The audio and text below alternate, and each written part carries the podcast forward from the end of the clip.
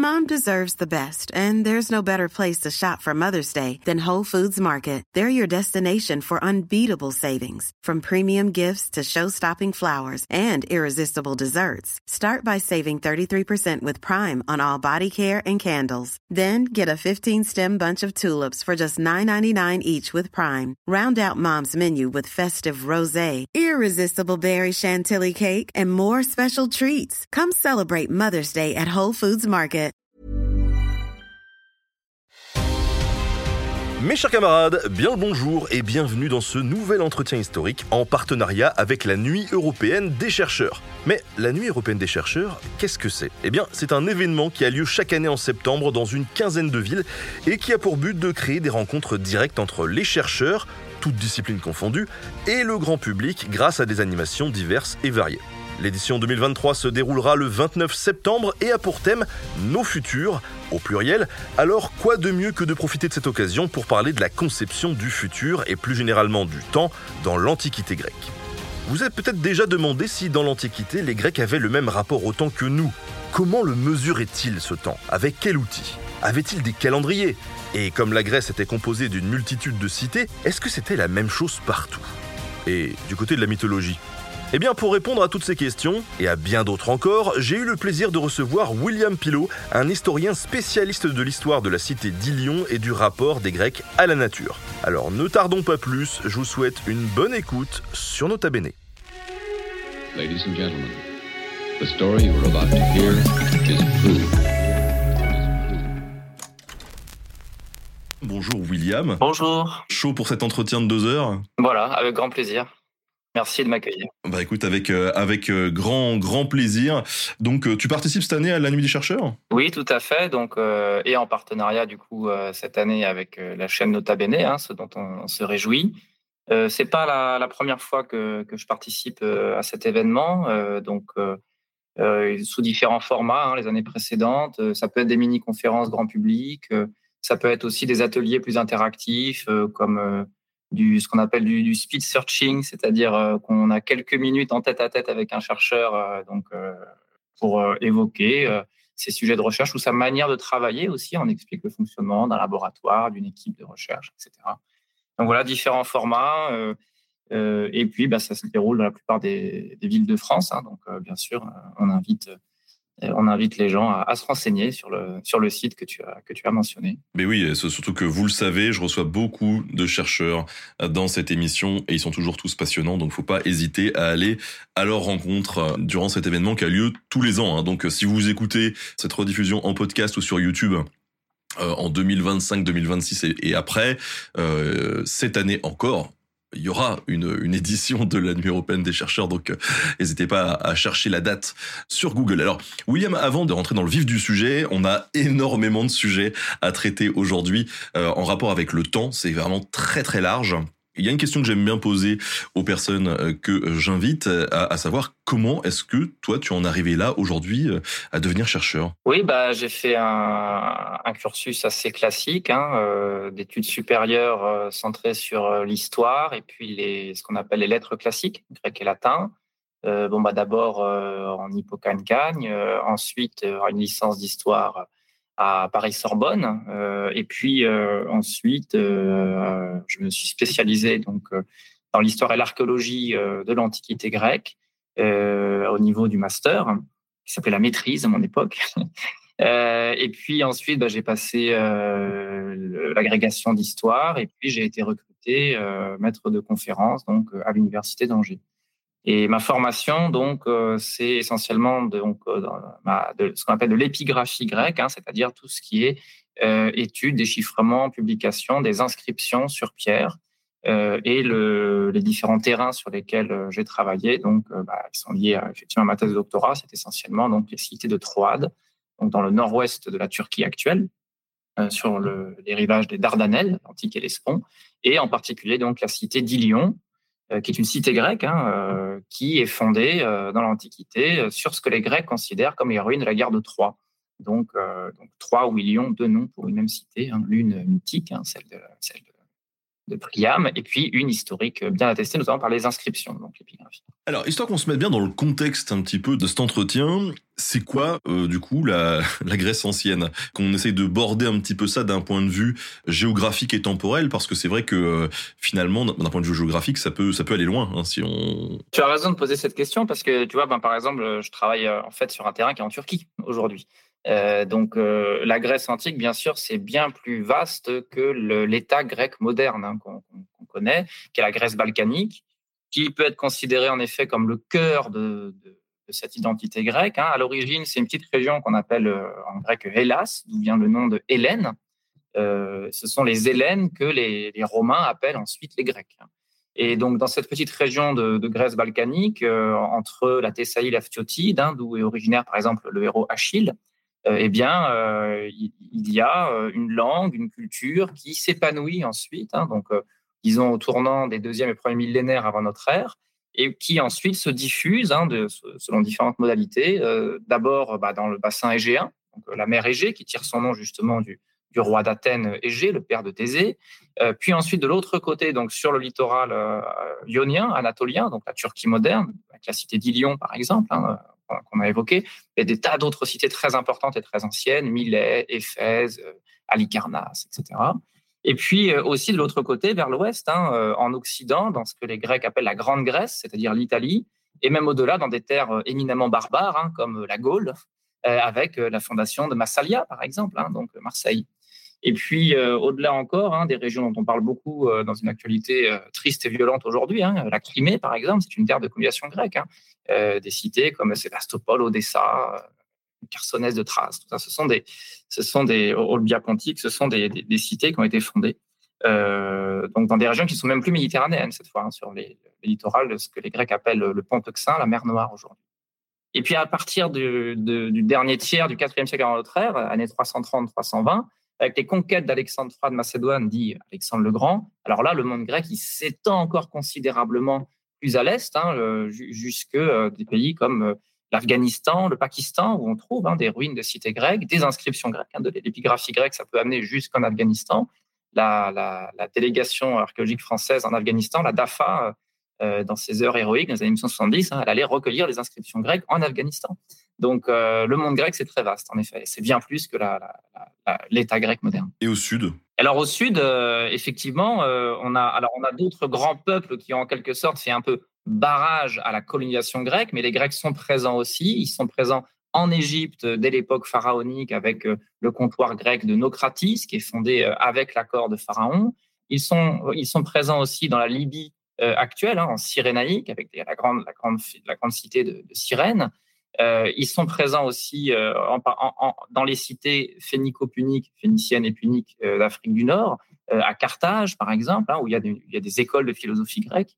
Donc ils sont ils sont effectivement aux quatre points cardinaux. Du coup avec tout ça parce que j'imagine que le le grec de Turquie et pas celui de Massalia, c'est quoi un grec? Ça c'est une très bonne question aussi et c'est une question derrière laquelle il n'est pas vraiment facile de, de répondre. D'abord, il faut peut-être se demander donc euh, qu'est-ce que c'était qu'un grec pour les Grecs de l'Antiquité, et ensuite qu'est-ce que c'est qu'un grec pour nous, parce que ce sont deux choses en fait assez différentes. Pour l'Antiquité, si on se tourne vers les sources, vers l'historien Hérodote d'Alicarnasse au 5e siècle avant notre ère, dans le contexte des guerres médiques, euh, Hérodote pose la définition d'un grec comme euh, donc c'est-à-dire le fait d'être grec, la communauté grecque, c'est une communauté de sang, hein, c'est même sang, donc il y a un critère racial, une communauté de langue, très important, un critère linguistique par les Grecs, une communauté de culte, c'est-à-dire qu'ils ont les mêmes sanctuaires et la même façon de sacrifier, Cusia, et puis une, ce qu'on pourrait traduire en français par une, une tournure, une tournure d'esprit, une manière d'être, vivre à la grecque. Donc ces quatre critères, euh, c'est assez complet et ça donne une, une définition qui, qui, peut servir de point de départ. Mais pour aller un peu plus loin dans, dans la réponse à ta question, euh, on peut rappeler qu'un siècle après, avec à l'époque de l'orateur Isocrate, le premier critère, le critère racial, il tombe. Isocrate, il dit en gros, donc c'est un Athénien, hein, il plaide pour la cause athénienne, il dit notre cité a tellement diffusé la culture grecque qu'aujourd'hui, en fait, est grec celui qui parle grec et qui est de culture grecque. Donc, pour paraphraser un peu Simone de Beauvoir, hein, on pourrait dire on ne naît pas grec, on le devient. C'est-à-dire que l'identité grecque, elle devient purement culturelle. C'est ce qu'on appelle la païdéia, qui a donné à la pédagogie. Hein. La paideia, c'est quoi? Bah, C'est l'éducation. Et donc, si on se si on apprend à lire le grec, si on apprend la philosophie grecque, si on vit à la grecque aussi, hein, si on boit du vin, si on rend hommage aux dieux grecs, etc., et eh ben en fait, on devient grec. Et donc, c'est le principe de l'hellénisme, hein, qui est une, une identité fondamentalement euh, inclusive, comme on dirait aujourd'hui, parce que euh, elle peut, euh, peut transformer, c'est le projet des barbares en grecs. Donc, dans cette grande dichotomie du monde, du monde, du, monde humain, avec d'une part les Grecs, c'est la civilisation, la seule en quelque sorte, et de l'autre, évidemment un peu méprisant et de rejet, les barbares. Mais il n'y a pas de, rupture ontologique, c'est-à-dire qu'on peut passer de l'un à l'autre. Ontologique, c'est-à-dire que c'est l'être, on peut, on peut être barbare et si on se cultive, devenir grec.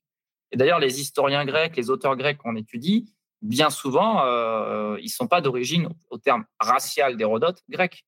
Par exemple, euh, Strabon, le père de la géographie, hein, celui qui est le premier à écrire un ouvrage qui s'appelle Géographie, euh, il vient d'Asie mineure et il n'a pas forcément de sang grec au sens hérodotéen. Il est purement grec de culture. Bon, alors maintenant, on a défini donc euh, l'ère géographique temporelle, les définitions des Grecs. On va pouvoir partir sur le sujet qui nous intéresse aujourd'hui, à savoir le temps, de manière très large.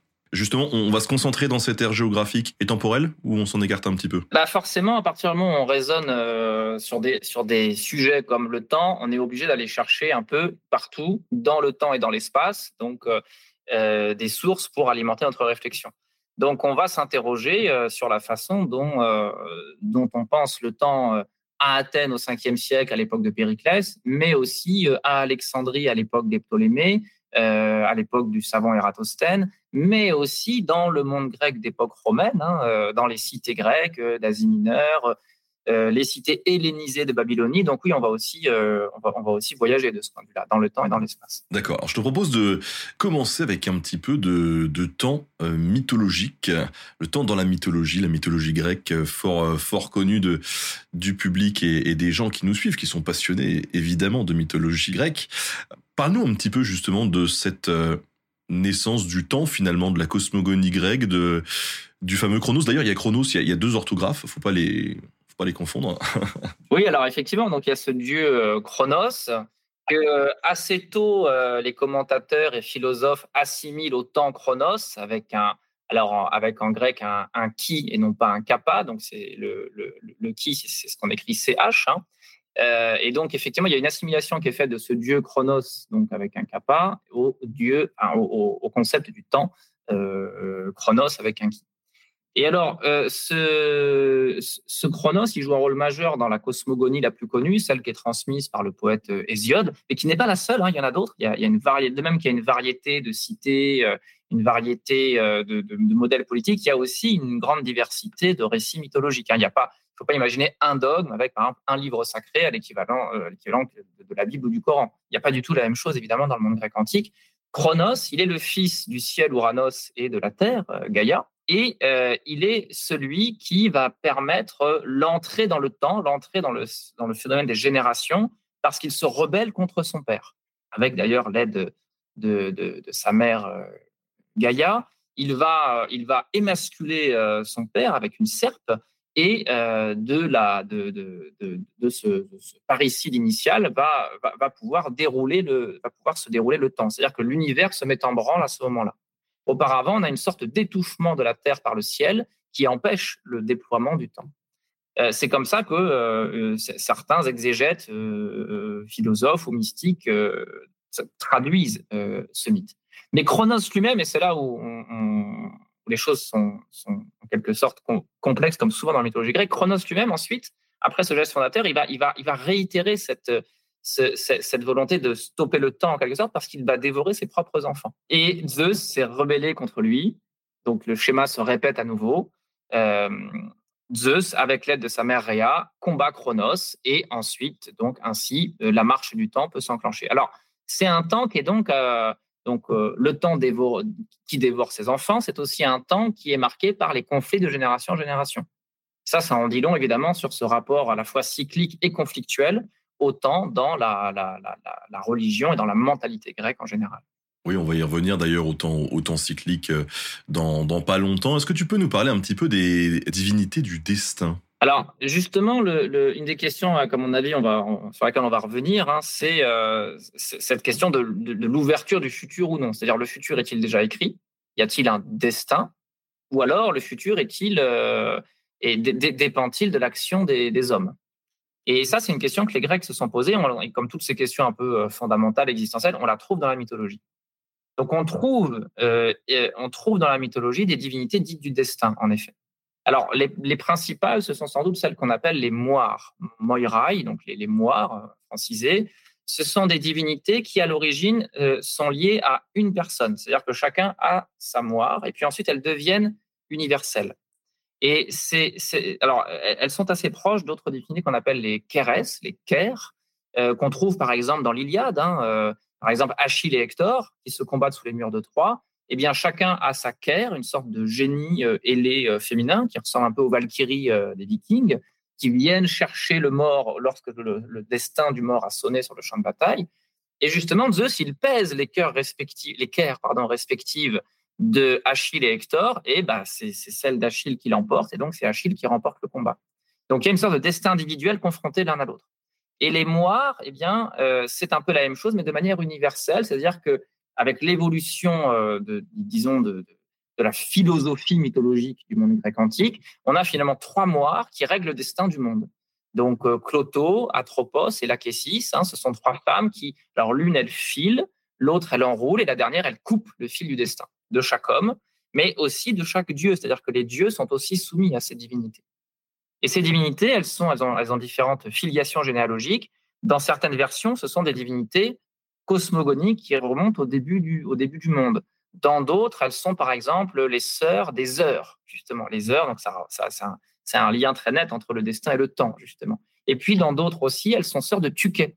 Tuké, euh, alors euh, avec un Y, Tuké ou Tiké si on francise, donc c'est euh, ce qu'on peut traduire aussi par le, destin, justement. Et ce sont des divinités qui, dans la religion grecque, ont un rôle mineur. Elles ne sont pas dans le panthéon des Olympiens, mais qui, dans la mythologie, jouent un rôle parfois majeur, en effet. Donc il y a cette idée effectivement de, divinité conceptuelle comme, euh, euh, comme Thémis pour la justice, Ticket pour le destin, ou les Moires pour ce qu'on pourrait appeler la fatalité, par exemple, euh, qu'on trouve dans la mythologie grecque au contact d'autres divinités, plus connues sans doute de nous, hein, euh, mais, qui, mais qui, ces divinités conceptuelles, jouent un rôle majeur. On nous demande si les moires sont soumises à, Thanatos ou l'inverse. Alors, justement, euh, elles ont des liens euh, qui peuvent être des liens familiaux qui peuvent être revendiqués dans certaines généalogies avec la mort, Thanatos, en effet, avec la nuit aussi. Hein, parfois, ce sont les filles de Nux, les filles de la nuit. et alors, le, je ne pourrais pas dire qu'il y a un rapport de, de soumission, si c'est la question, mais en revanche, effectivement, il y a un fonctionnement complémentaire, c'est-à-dire que les moires décident du moment de l'intervention de Thanatos. De même que, par exemple, les Irini décident du moment où Némésis, la justice divine, va frapper l'impie, va frapper celui qui a commis un sacrilège. Donc, ce n'est pas une forme de soumission, mais c'est une complémentarité si ça répond à la question. Je pense, oui. Est-ce qu'il y a d'autres personnages, d'autres épisodes mythologiques qui, euh, qui pourraient se rapporter autant? Alors oui, il y en a d'autres. Euh, donc euh, avec le personnage de Chronos, on a le principal, mais on a, bah, comme je te disais tout à l'heure, des, des, versions puis des commentaires qui s'écartent. Par exemple, Platon. Platon dans le Timée. Alors Platon, c'est un philosophe qui adore inventer des mythes. Hein, le mythe de l'Atlantide, le mythe de Teute. Bah, il invente aussi un mythe du temps. Il dit le temps est né avec le Soleil, la Lune et les cinq autres astres qu'on appelle les planètes. Et il explique qu'en fait, que le temps, c'est simplement, alors ça, c'est un concept sur lequel on va revenir peut-être à un moment, mais le temps, c'est de l'espace. C'est-à-dire, il y a, un espace-temps ou un temps-espace, c'est-à-dire qu'en fait, le temps, qu'est-ce que c'est? C'est simplement ce qui permet de mesurer l'écart entre les astres et leur mouvement et de prévoir leur, euh, leur retour. Donc, il y a une sorte d'immuabilité des mouvements des sphères célestes, et c'est ça le temps. Donc, euh, de ce point de vue-là, Platon, il développe un mythe, euh, un mythe totalement différent où, le temps apparaît en même temps que les astres. Et ça, euh, alors évidemment, c'est Platon qui l'invente dans nos sources. C'est la première fois qu'on voit ça en grec, mais il y a, des, antécédents dans lesquels il a puisé du côté égyptien, du côté mésopotamien, bien sûr, hein, du côté des, traditions astrologiques, notamment babylonienne. Alors justement, les Grecs, tu, l'as évoqué, très tôt se sont posé la question du, du temps. Est-ce qu'ils avaient la même conception du temps que nous finalement? Ça, c'est une question complexe aussi, à laquelle on ne peut pas forcément répondre par oui ou par non. Et je vais quand même répondre par non pour commencer, puis je nuancerai peut-être le, propos.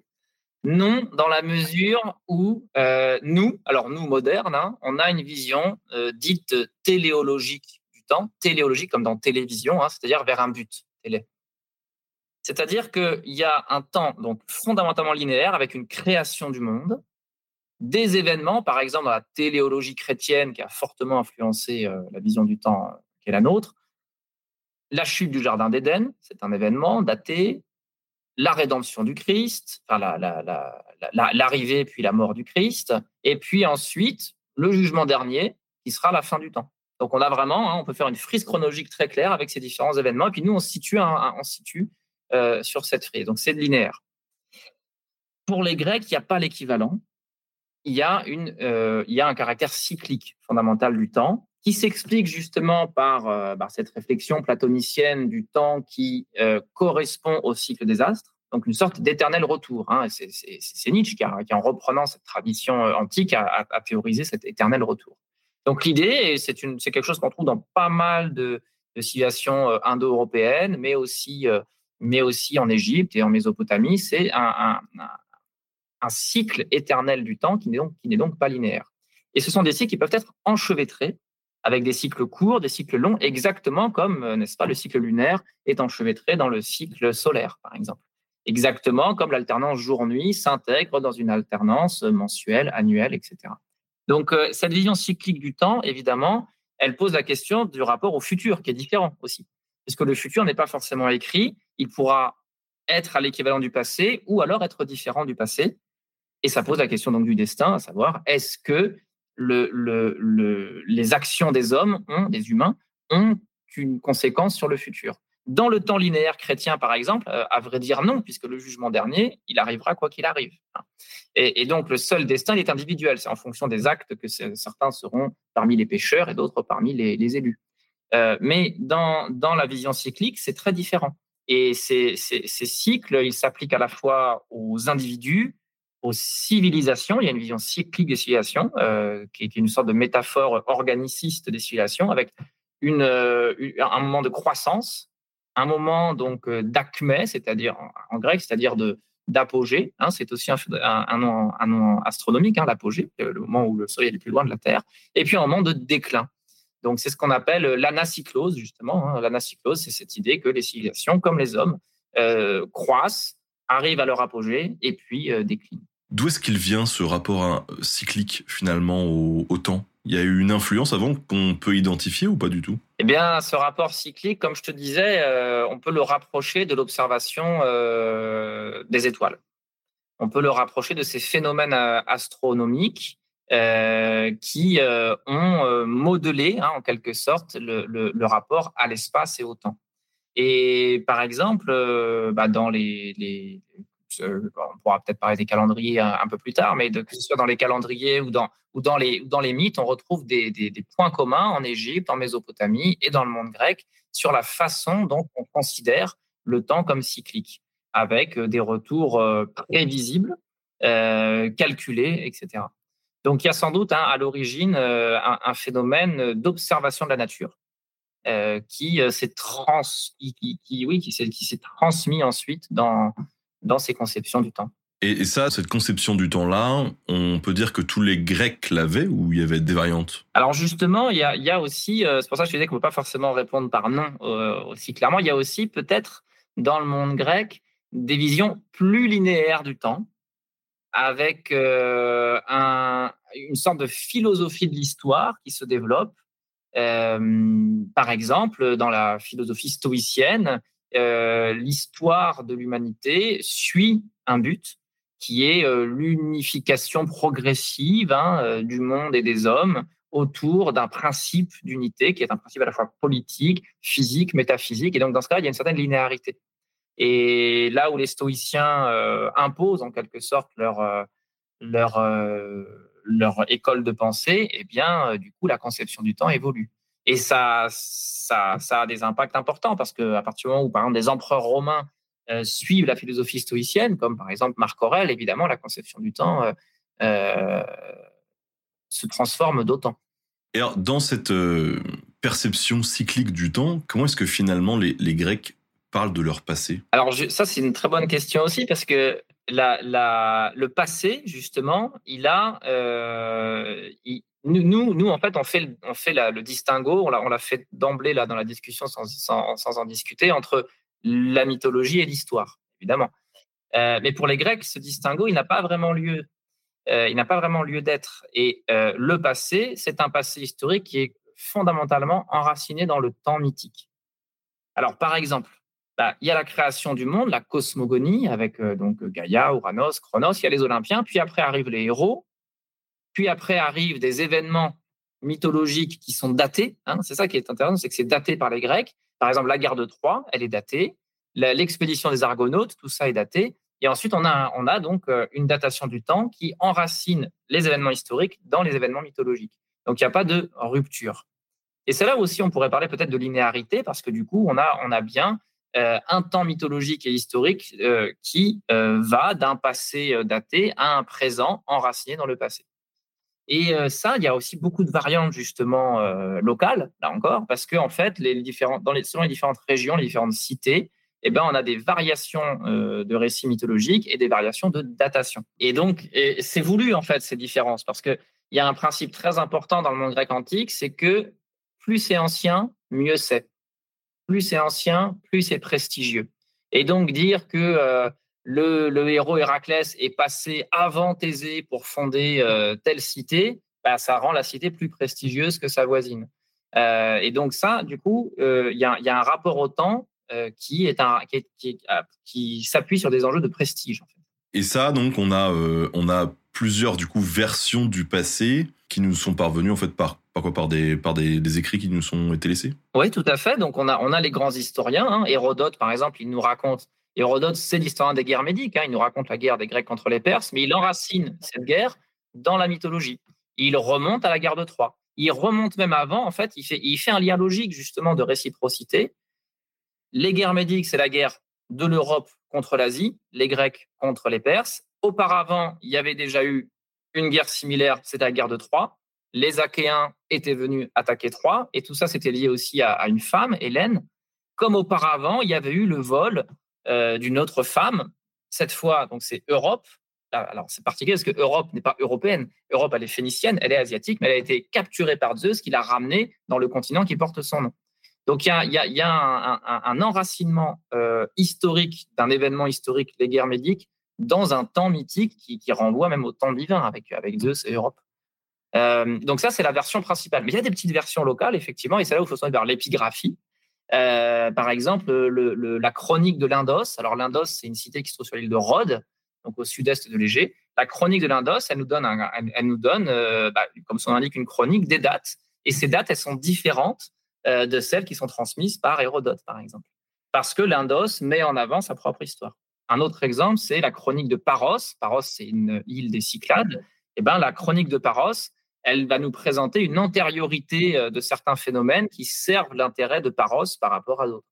Donc, il y a cette, querelle de clocher, en quelque sorte, entre cités grecques, qui explique ces différences dans le rapport au, passé.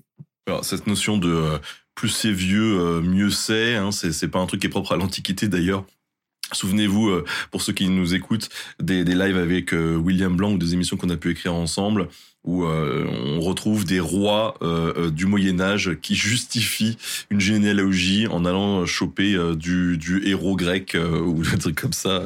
Voilà, c'est ça s'est perpétué quoi. Alors dans cette perception cyclique justement, on vient d'évoquer donc la perception du passé des, des, Grecs et comment est-ce qu'ils envisagent leur avenir? Alors justement, bah, les deux sont liés.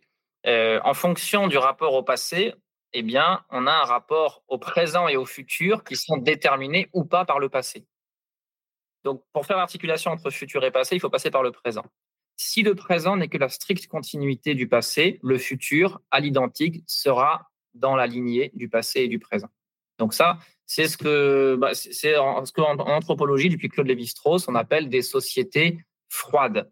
C'est-à-dire qu'il euh, n'y a pas de futur envisageable autre que le prolongement du présent et du passé. Puis, il y a des sociétés dites chaudes, c'est un peu dichotomique, hein, c'est un peu caricatural, mais il y a des sociétés chaudes dans lesquelles, en fait, le présent est différent du passé, et donc le futur peut à son tour être différent du présent et du passé. Dans ce cas, il peut être connu ou inconnu. Donc, en gros, si je résume le faisceau des possibles, hein, il y a trois futurs, il y a, trois rapports aux, possibles qui, pardon, trois rapports au futur qui sont possibles. Il y a le futur destin, destinée. Et ça, euh, bon, bah, c'est quelque chose qu'on trouve notamment dans les monothéismes. Hein, c'est, le mektoub. Hein, et donc, on peut rien faire contre. Les actions n'ont aucune, aucune, n'ont aucune portée.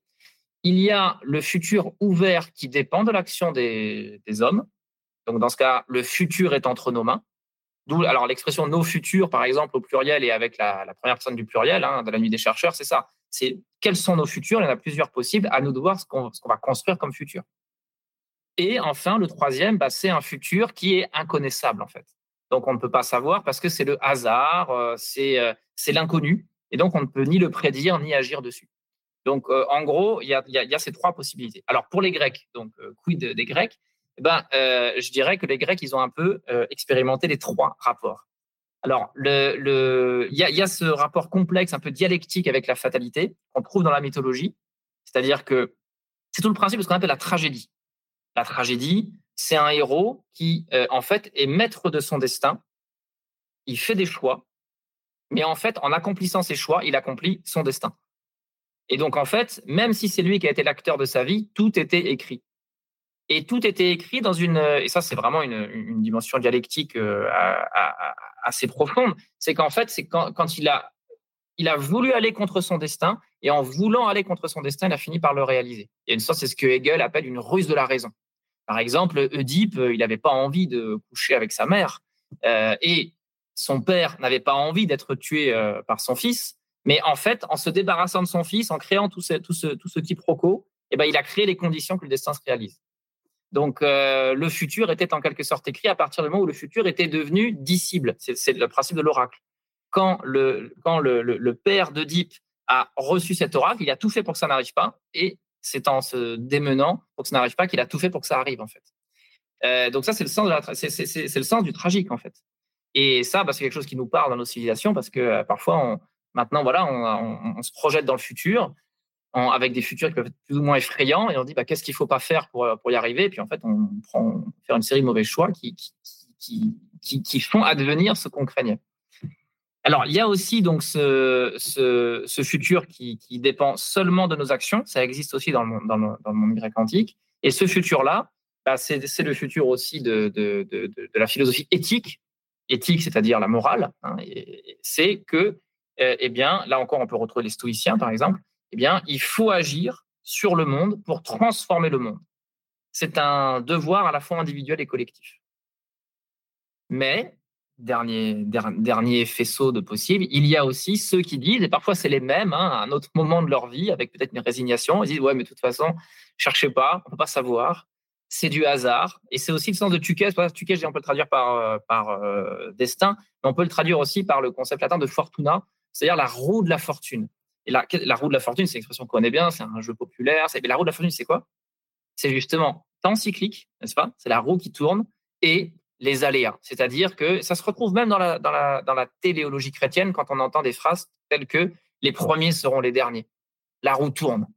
La roue tourne. Et du coup, bah, ça, euh, ça donne une imprévisibilité fondamentale qui existe dans le rapport au futur chez, les Grecs. Et alors, ce, rapport au temps, du coup, chez les Grecs, on voit qu'il est, euh, il est pluriel, hein, il n'y en a pas, il n'y a pas, qu'une seule façon de penser, mais est-ce qu'il est fondamentalement différent des autres euh, civilisations qui sont là à la même époque, euh, pas très loin? Genre, euh, est-ce que chez les Égyptiens, par exemple, ou, en Mésopotamie, c'est la même chose? Alors, bah non, c'est pas, c'est, c'est, pas la même chose en, Égypte et en Mésopotamie, parce que justement dans ces deux civilisations, on est plutôt dans ce que les anthropologues appellent des sociétés froides ce sont des sociétés qui se définissent comme anhistoriques, donc avec un A privatif, hein, c'est-à-dire qu'elles n'ont pas d'histoire.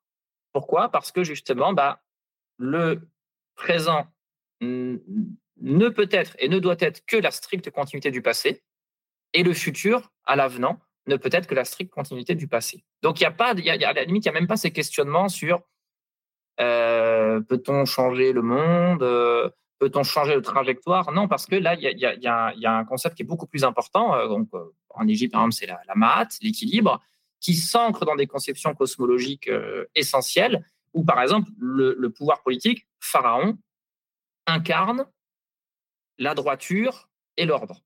Et donc, c'est à Pharaon qu'il incombe, par la répétition journalière des rites hérité du passé, de prolonger le futur. Et c'est vraiment une vision cosmique, parce que si Pharaon ne fait pas ses rites, le soleil ne se lève pas. C'est très angoissant, et c'est quelque chose qu'on retrouve dans les civilisations qui n'ont pas de lien, pas de lien culturel, mais qu'on retrouve chez les Mayas, par exemple. L'idée que le rite est le garant de l'ordre cosmique. Bon, et bien ça, on le retrouve aussi en Mésopotamie, mais ça, on l'a pas chez les Grecs. Pourquoi? Parce que justement, les Grecs ont un rapport dialectique à leur passé. Alors, c'est quelque chose qui, est important pour l'historien, parce que quand on fait de l'histoire, on peut se poser la question, qu'est-ce qu'on fait? Euh, Est-ce qu'on enquête sur le passé pour changer le présent? C'est-à-dire, est-ce qu'il y a une possibilité d'avoir une distance critique et, par exemple, de, ne pas répéter les erreurs du passé? C'est quelque chose qu'on entend souvent en cours d'histoire, je crois. Euh, il faut connaître son passé pour connaître son futur. Je pense que tous les profs d'histoire ont dit ça au moins une fois à, leurs élèves pour justifier leur cours. Euh, mais ça ça, révèle quelque chose de, ça révèle quelque chose du, rapport au futur. C'est se dire que, et c'est par exemple ce qui explique Diodore de Sicile dans son introduction, un, historien du premier siècle en notre ère, il, écrit un livre monumental qui est la bibliothèque historique, il dit, voilà, je vais vous raconter le passé, comme ça vous allez acquérir de l'expérience, et du coup vous allez pouvoir avoir une vie meilleure et ne pas refaire les erreurs du passé. Donc dans ce cas-là, effectivement, c'est pas du tout comme la, la, chronique royale égyptienne qui, qui nous dit, voilà ce qui s'est passé c'est comme ça, il n'y a pas à discuter, le futur, ce sera la suite du passé. Là, euh, chez un historien qui a, un, rapport critique, dialectique au, passé, eh ben, on peut, euh, peut s'affranchir du passé et donc construire des futurs différents. Donc ça, c'est ce qu'on appelle effectivement les sociétés, euh, les sociétés chaudes. Et dans le rapport au futur, si, si, si je veux pas trop développer, mais si, si, je pense que ça répond, ça peut répondre aussi à ta question. Il y, a un truc quand même qu'il faut, parce que c'est aussi qu'est-ce qu'être grec que tu, que tu, que tu demandais au début. Il faut se demander pourquoi les Égyptiens et les Mésopotamiens ont disparu. Parce qu'il n'y a plus d'Égyptiens au sens de, culte égyptien, de pharaon. Il n'y a plus de Mésopotamiens. Mais en revanche, l'hellénisme, lui, il a perduré. Et un, autre peuple de l'Antiquité qui, est caractérisé par justement l'exégèse sur le passé et donc d'être une société chaude, c'est les Hébreux. Ce sont les Hébreux l'égyptologue Yann Asman appelle l'hypolepse, c'est justement un rapport dialectique au passé qui permet de, d'envisager de se transférer dans un futur qui soit différent. Et donc, dans ce cas-là, les civilisations, lorsque, par exemple, leur, modèle religieux s'effondre, leur modèle politique s'effondre, elles peuvent évoluer et elles peuvent, du coup, survivre. Voilà, c'est ce qui fait que l'hellénisme aujourd'hui, a encore une, une, pertinence, ou, euh, pour, pour un autre exemple, donc le judaïsme malgré tout, vu que c'est quand même des civilisations qui ont cohabité, euh, il y a pu avoir des influences ou un peu de porosité ou pas du tout? Oui, tout à fait. Et c'est pour ça que les choses sont pas aussi simples. Hein. Il faut, faut, surtout pas, c'est comme pour l'identité grecque, il faut pas avoir une vision trop schématique. Il hein. faut se méfier du, du, c'est, le syndrome un peu Playmobil, hein. c'est-à-dire euh, un Playmobil euh, grec, on voit ce que c'est, un Playmobil égyptien, on voit ce que c'est. Mais en fait, il y a plein d'influences entre les deux. On peut être habillé à l'égyptienne et parler grec, etc., etc. Et donc, pour ce qui est des conceptions effectivement du temps et euh, du passé et du futur, eh bien, il y a des porosités. Il y a des, gens qui manifestent sont des métis culturels de ce point de vue-là. Euh, bah, je peux t'en donner deux exemples, hein, si tu veux. Il y a Manéthon en Égypte, qui est un prêtre égyptien qui a écrit pour le roi macédonien Ptolémée qui dirige l'Égypte à l'époque hellénistique.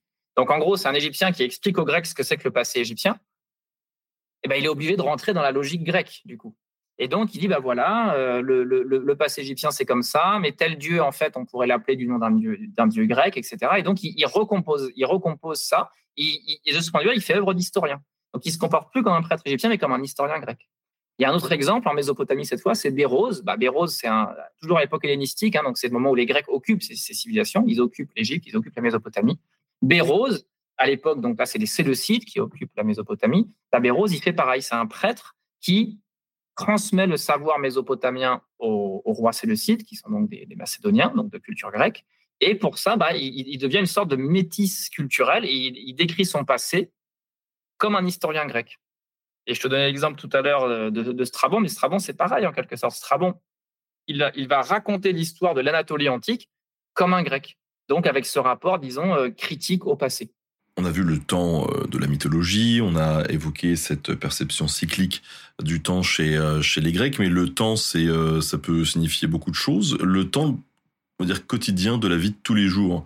Comment est-ce que les, Grecs l'appréhendaient Peut-être commençons par le, le nous, on a des montres. eux, ils avaient quoi pour mesurer le temps? Oui, alors, bah oui, bah le, temps sans la montre, hein, qu'est-ce que c'est? Bah, C'est l'observation à nouveau du ciel. Hein. le soleil se lève, On sait qu'il se lève plus tôt en été, plus tard en hiver. On sait que les jours rétrécissent. on sait que la, nuit est de plus en plus longue au fur et à mesure qu'on va vers l'hiver. On sait que cela est couplé à des phénomènes astrologiques tels que le solstice d'été, le solstice d'hiver. Donc ça, ce sont des, sont pas des savoirs euh, érudits intellectuels d'élite, ce sont des savoirs populaires d'agriculteurs. Hein. Et donc Hésiode, qui a écrit la Théogonie, on l'a, on l'a croisé tout à l'heure, il a aussi écrit un livre, un livre génial, hein, qui s'appelle Les Travaux et les Jours. Bah, les Travaux et les Jours, en fait, c'est un calendrier agricole et il dit euh, à quelle date et, à quelle date il faut planter telle, telle semence, etc. Et pour ça, bah, comment faire? Bah, Il faut observer. Il faut observer des phénomènes naturels. Hein. Par exemple, c'est quoi le retour du printemps? C'est quand commence le printemps? Bah, C'est quand les hirondelles reviennent. Voilà. Les hirondelles marquent le retour du printemps. C'est devenu un, proverbe hein, en français. Une hirondelle ne fait pas le printemps, euh, parce qu'une hirondelle, ça ne suffit pas, il faut qu'il y en ait plusieurs. Et le retour des hirondelles, bah, c'est ça le retour du printemps. Voilà, c'est un exemple très concret. Et, euh, donc, on sait que euh, donc c'est des phénomènes aussi météorologiques. Hein, on, sait lire cela, donc c'est ce qu'on appelle des, signes, hein, des, des que par la, la techné, donc la technique, hein, la techné, les, les, Grecs, les, paysans grecs, euh, ils, se repèrent comme ça sur une, sur une journée. Donc, ils n'ont pas besoin de montre. Mais comme euh, nos arrière-arrière-grands-parents n'avaient pas de montre non plus, hein, et avant le développement des clochers dans nos campagnes, on savait très bien euh, lire l'heure en regardant le soleil, bien sûr. Il y a aussi le rapport à l'ombre. Donc, ça a été théorisé par les Grecs avec le gnomon. Hein, donc, c'est un, bâton avec.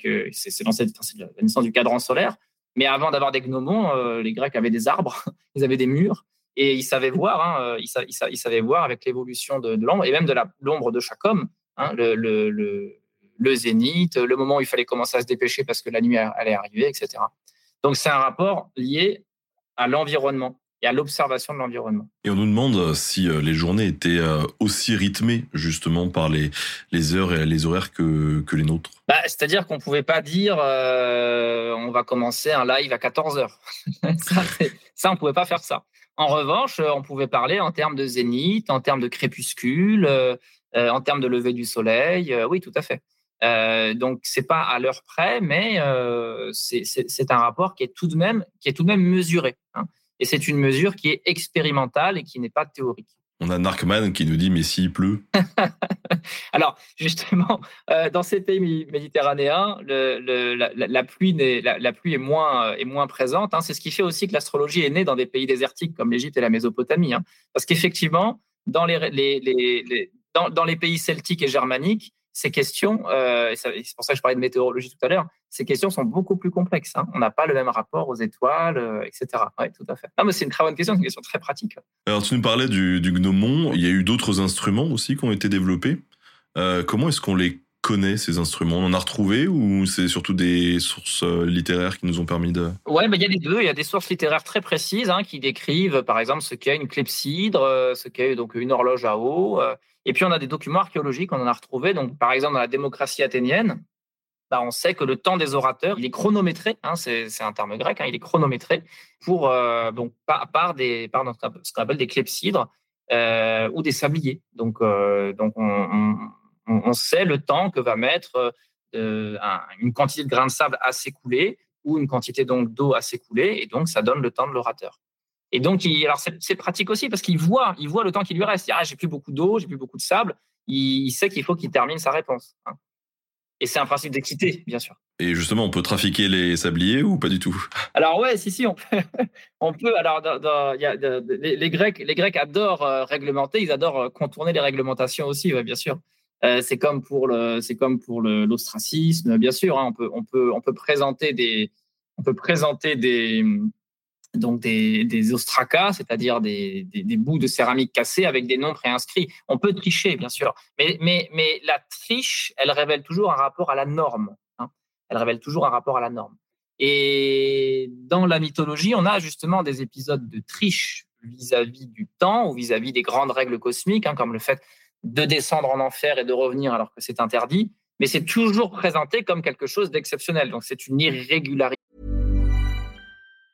Mom deserves the best, and there's no better place to shop for Mother's Day than Whole Foods Market. They're your destination for unbeatable savings, from premium gifts to show-stopping flowers and irresistible desserts. Start by saving 33% with Prime on all body care and candles. Then get a 15-stem bunch of tulips for just $9.99 each with Prime. Round out Mom's menu with festive rosé, irresistible berry chantilly cake, and more special treats. Come celebrate Mother's Day at Whole Foods Market. Euh, en parlant de Gnomon, euh, on a un certain Eratosthène de euh, Sirène qui a, fait, un truc avec deux Gnomons. Est-ce que tu peux nous, en dire un peu plus? Ouais, bah, en fait, donc Eratosthène à l'époque hellénistique, hein, donc il est bibliothécaire du grand musée d'Alexandrie, la bibliothèque d'Alexandrie, et donc il, vit en Égypte, donc dans ce, dans ce pays qui n'est pas de culture grecque, mais que les Grecs occupent. Et il est intéressé par ces questions que se posaient aussi les Égyptiens les, où sont les sources du Nil Quelle est la taille du Nil Et plus largement, où sont les sources du Nil C'est-à-dire, est-ce qu'il y a une mer euh, originelle de l'autre côté, un autre océan? Quelle est donc la forme du monde? Donc, c'est des questions qui sont liées au temps et à l'espace, à nouveau. Et donc, pour en avoir le cœur net, parce qu'il a, il a, il a, il a, il a, l'idée que la Terre n'est pas plate, mais qu'elle est ronde, il va prendre à la même heure, au zénith, la mesure de deux bâtons, deux gnomons, l'un à Alexandrie et l'autre plus au sud, au niveau de la, cataracte de Sienne, donc euh, là où aujourd'hui on a le barrage d'Assouan. Et à la même heure, ces deux bâtons de même taille ont chacun une ombre, qui est une ombre qui fait une taille différente. Ça, ça permet de prouver de manière expérimentale l'hypothèse euh, théorique qu'il avait, à savoir que ça ne peut s'expliquer que parce qu'il y a un angle différent et que donc il y a une sphéricité de la Terre. Partant de là, il fait une règle très, simple qui, assise sur le théorème de Pythagore hein, et il va calculer justement eh bien, le- la, la taille du périmètre terrestre. justement. Et d'ailleurs, il, il- il se trompe à peine. hein, c'est- une très très bonne appréciation Juste avec deux petits morceaux de bâton. avec deux bâtons. Et donc, le rapport au temps est lié au rapport à l'espace, là encore. Et c'est de l'observation. C'est de l'observation et de, et de l'intelligence. Les mathématiques elles-mêmes, hein, les mathématiques et la géométrie, la géométrie, il faut pas oublier, qu'est-ce que c'est la géométrie? Étymologique, c'est la mesure de la Terre. Géométrie. hein, c'est la mesure de la Terre. C'est vraiment ce que fait Eratosthène. Les mathématiques et la géométrie, ce sont deux, euh, disons, deux exercices philosophiques qui ont pour but de s'interroger sur le temps et sur l'espace. Alors, dans tous les instruments qu'on a pu euh, euh, retrouver, donc il y en a des communs, j'ai envie de dire, et puis il y en a des un peu plus exceptionnels, comme la machine denticitaire.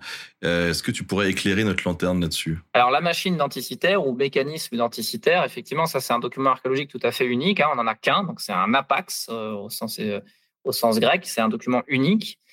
Il a été euh, retrouvé donc euh, dans une épave euh, au début du XXe siècle, hein, dans les années 1900, par des, des, pêcheurs d'éponges. Et puis ensuite, ce mécanisme n'a pas été compris, donc il a été étudié pendant des années. Il y a, vraiment toute une histoire de l'étude de ce mécanisme qui nous mène jusqu'à aujourd'hui. C'est un siècle de recherche.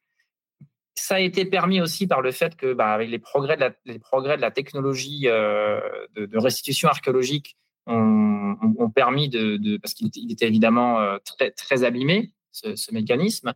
On a notamment, on en a refait des, des imitations 3D qu'on a ensuite dépliées parce qu'il était aussi écrasé. Et donc, c'est effectivement un, donc, ce qu'on peut appeler un astrolabe, un instrument de navigation qui permet de se repérer aux étoiles, mais c'est aussi un calendrier parce qu'il permet de prévoir des éclipses solaires et lunaires. Donc, c'est à la fois, là, c'est vraiment un bel exemple du lien entre espace et temps. Ça, permet donc d'avoir une prédictabilité d'événements astronomiques et qui sont astrologiques aussi parce qu'on on leur prête des dimensions euh, magiques sacrées. On pourrait, on pourrait revenir euh, si besoin. Et ça permet aussi de se repérer aux étoiles, donc de pratiquer la navigation aux étoiles. Ça marche pas quand il quand il fait pas beau temps, quand il pleut. Je te propose d'enchaîner justement sur les calendriers, puisque là on a un lien quand même avec ce mécanisme. Est-ce que les Grecs avaient déjà un calendrier pour le coup? Parce que bon, nous on fonctionne avec le grégorien, mais euh, c'est pas le premier. Tout à fait, non, c'est pas le premier. Les Grecs en ont eu plusieurs, Euh, plusieurs euh, qui ont été d'ailleurs euh, en, en- en- en concurrence hein, ou en complémentarité les uns avec les autres. Donc, en gros, y a, chaque cité peut avoir son calendrier. Chaque cité, parce qu'elle est un État autonome, peut avoir son propre calendrier. Elle a la maîtrise de son temps et de son espace. Et donc, euh, on a des calendriers civiques avec des mois qui, sont, qui sont mesurés, qui sont nommés et qui sont affectés à tel ou tel, par exemple, sacrifice, telle ou telle réunion politique. Maintenant, il y a aussi un calendrier panhellénique, c'est-à-dire de tous les Grecs, qui est fondé sur un événement panhellénique qui est les Jeux Olympiques. Avec une date d'ailleurs, hein, c'est une date canonique, 776 hein, avant notre ère, première Olympiade. Et puis donc, c'est un cycle dit penthétérique, c'est-à-dire chaque cinquième année, c'est-à-dire tous les quatre ans. D'où le cycle qu'on a repris ensuite, hein, Pierre de Coubertin, des, Jeux Olympiques tous les quatre ans. Et donc, la période des quatre années, elle forme une Olympiade. Et cette, euh, cette Olympiade, elle, donne, elle, donne son nom à cette période parce que le vainqueur de, la, de, l'épreuve la plus prestigieuse, hein, l'épreuve de stade, la course de stade, le stade c'est une distance aussi, c'est, une unité de distance, eh bien, euh, avant d'être un, stade tel qu'on le, le conçoit, euh, eh bien, le vainqueur de la course au stade, il donne son nom à l'Olympiade. Donc, on a, un, on a une succession non seulement de numérotation, première, deuxième, troisième, mais aussi avec le nom d'un, le nom d'un sportif qui donne son nom à l'Olympiade. Et ça, c'est un système qu'on retrouve aussi dans les calendriers lorsque l'année reçoit le nom d'un magistrat. Par exemple, à Athènes, il y a un archonte qui est dit éponyme. Pourquoi éponyme? Parce qu'il donne son nom à l'année.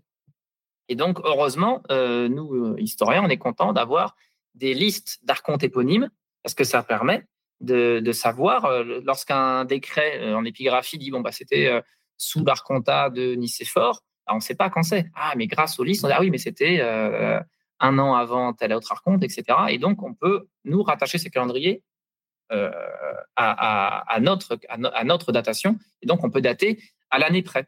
Alors, ce sont des années, du coup, qui sont, euh, je dis à l'année près, en fait, c'est l'année du, de l'été à l'été. Donc, c'est pour ça que très souvent, les, élèves ou les étudiants qui ont fait un peu d'histoire grecque, ils, sont, ont tous l'expérience. On dit souvent, bah, c'est 480, euh, 479, euh, parce que justement, c'est à cheval sur nos. C'est pas des années euh, qui commencent au 1er janvier. C'est des années qui commencent à l'été.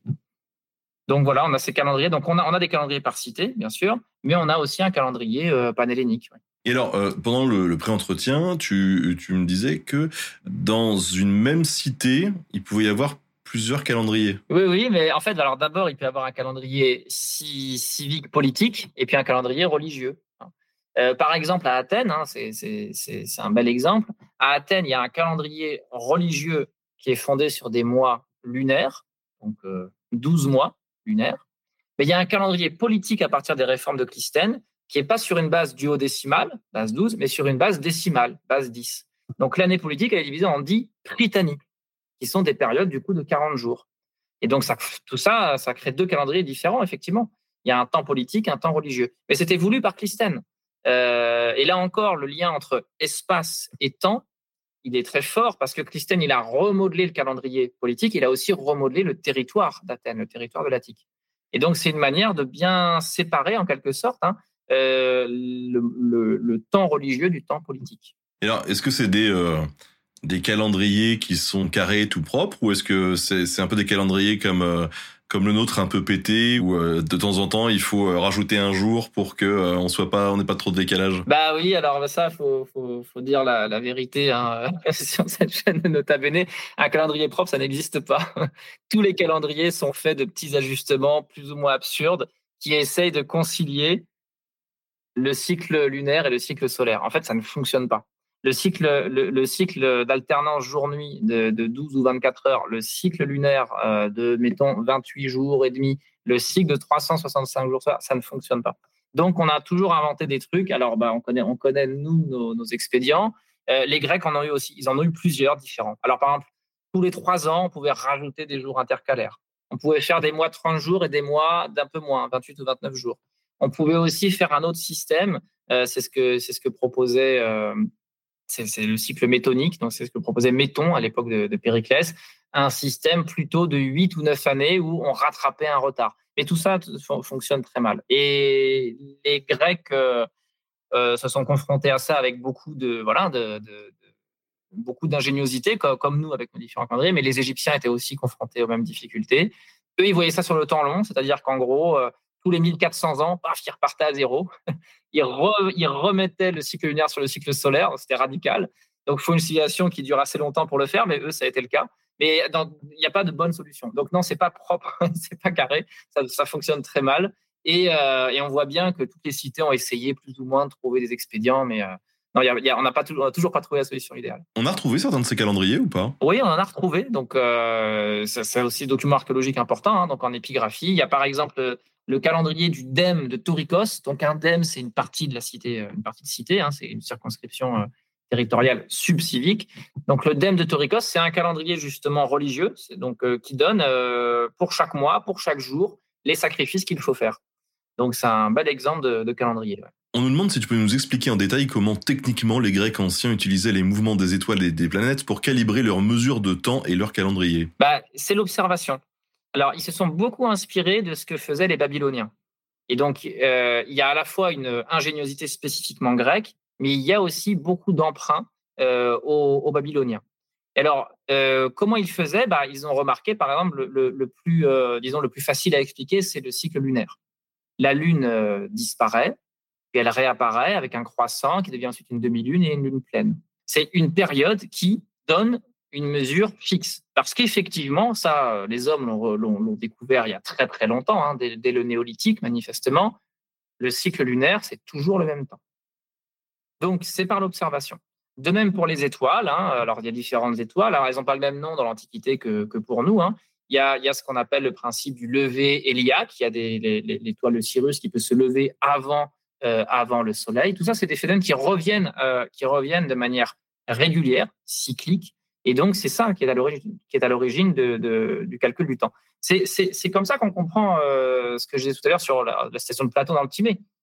Le temps est apparu avec le Soleil, la Lune et les astres. Ah, effectivement, parce qu'en fait, c'est en observant ces astres qu'on commence à avoir une vision du temps, et une vision du temps cyclique, en l'occurrence. On nous demande pourquoi 7 jours et 7 planètes. Alors, ça, d'abord, il n'y a pas toujours eu euh, cette, euh, cette planète. Hein, euh, chez, Platon, il y en a cinq. Après, alors, après il, y a, différentes discussions. La, différence entre planète et étoile, elle n'est pas toujours très claire hein, chez les différents auteurs. Là encore, hein, il y a sumérien et babylonien qui est, qui est repris. La différence entre étoile et planète, on la trouve déjà dans les tablettes cunéiformes. Euh, mais euh, c'est un, système qui se veut parfait parce que le chiffre 7 est doté de différentes euh, valeurs magiques. Hein. Il y a aussi toute cette dimension. Hein. C'est de l'astrologie plus que de l'astronomie. et donc, c'est un, chiffre qui a pu être débattu. Donc, pourquoi? Je ne pourrais pas répondre par une phrase simple. Hein. Simplement, pour, pour aller plus loin que cette question, voilà, il n'y a pas toujours eu ce chiffre 7. Il y a une valeur magique donné à ce chiffre qui explique qu'ensuite on l'a fixé euh, tel quel. C'est comme pour le zodiaque, hein, avec le chiffre 12 du, du zodiaque, euh, qui se retrouve ensuite, par exemple, chez les 12 Olympiens. On pourrait dire pourquoi 12 Olympiens? Bah Parce qu'effectivement, on a divisé le temps annuel en 12 cycles lunaires qui forment une année. Comme on a vu, ça ne marche pas très bien. Euh, voilà. Et donc, on, a, on a ce système duodécimal qu'on retrouve ensuite dans la vie quotidienne. de même que le chiffre 7 se retrouve dans d'autres, notamment dans le monde politique, avec des collèges de 7 magistrats. Il y a 50 ans, quand Gérard se levait le matin, il allait voir son calendrier et il disait OK, on est le 13 janvier. Aujourd'hui, Mathéo se lève le matin et, euh, regarde sa montre et dit OK, euh, on est euh, du coup le, le, 15 septembre au moment d'enregistrer cette émission. Comment est-ce qu'il faisait à l'époque le, le Alexandre quand il se levait le matin et que Alors, si c'est Alexandre le Grand et qu'il est entouré évidemment d'astrologues et d'astronomes, ça, il a une vision du mois, euh, du jour et d'un calendrier politique. Si c'est euh, un paysan, il n'en a pas, il n'en a pas, il n'en a pas conscience. En revanche, il sait à quelle saison il est. Il sait, euh, comme je vous disais tout à l'heure, combien de temps de, jours il a devant lui, d'éclairage. Hein. il sait quand va venir la nuit, etc. Mais de même qu'il sait, qu'il sait la veille s'il va pleuvoir, s'il va faire chaud, s'il va faire froid, par l'observation. Donc, il faut vraiment différencier du point de vue sociologique ceux qui ont, rapport, ceux qui ont un, accès euh, à, ce savoir érudit, hein, euh, astrologique, astronomique, et ceux qui en ont un, rapport simplement euh, empirique. Et au niveau du système de datation, est-ce que, est que les Grecs, finalement, ont pu utiliser un peu des systèmes à la, à la romaine, par exemple? Alors, il y a eu aussi une perméabilité de ce côté-là, en effet. Euh, alors les Romains, ils ont, euh, ils ont un système de datation qui est, euh, les historiens romains appurbé condita, donc depuis la fondation de la ville, c'est-à-dire la, fondation de Rome, la ville par excellence. Et donc tous les événements sont datés par rapport à cette fondation. C'est comme ça que Titi, par exemple, il date les événements. Et puis, il y a aussi un calendrier politique à Rome avec un système bah, un peu comme l'archonte éponyme à Athènes. Il y a deux consuls qui donnent leur nom à l'année. Alors, c'est vrai que du coup, c'est pratique pour l'historien parce que quand on sait dater dans notre calendrier la fondation de Rome et qu'on a ensuite la liste des consuls, bon, bah, c'est très pratique. Mais les Grecs, ils ont aussi utilisé cette datation romaine pour la mettre en, complément de la leur. Par exemple, Diodore de Sicile que j'évoquais tout à l'heure, c'est une source super pour nous parce qu'il donne la datation en Olympiade avec l'archonte éponyme d'Athènes. Parfois, il rajoute les consuls romains et donc on peut le, raccrocher comme ça au calendrier romain et grec. Et donc il y, y a, bien des événements qu'on peut dater grâce à Diodore de Sicile, grâce à ce bon vieux Diodore de Sicile, parce qu'il nous a fait le pont entre le calendrier romain et le calendrier grec. alors justement, tu me disais que euh, quelqu'un qui est bien entouré euh, a, du monde autour de lui pour lui indiquer quel jour on est, euh, mais c'est pas le cas pour tout le monde. Comment est-ce que les Grecs faisaient pour dater un événement ou un document officiel? Eh bien, par exemple, dans les décrets civiques, hein, on a une datation qui donne l'année avec l'archonte éponyne.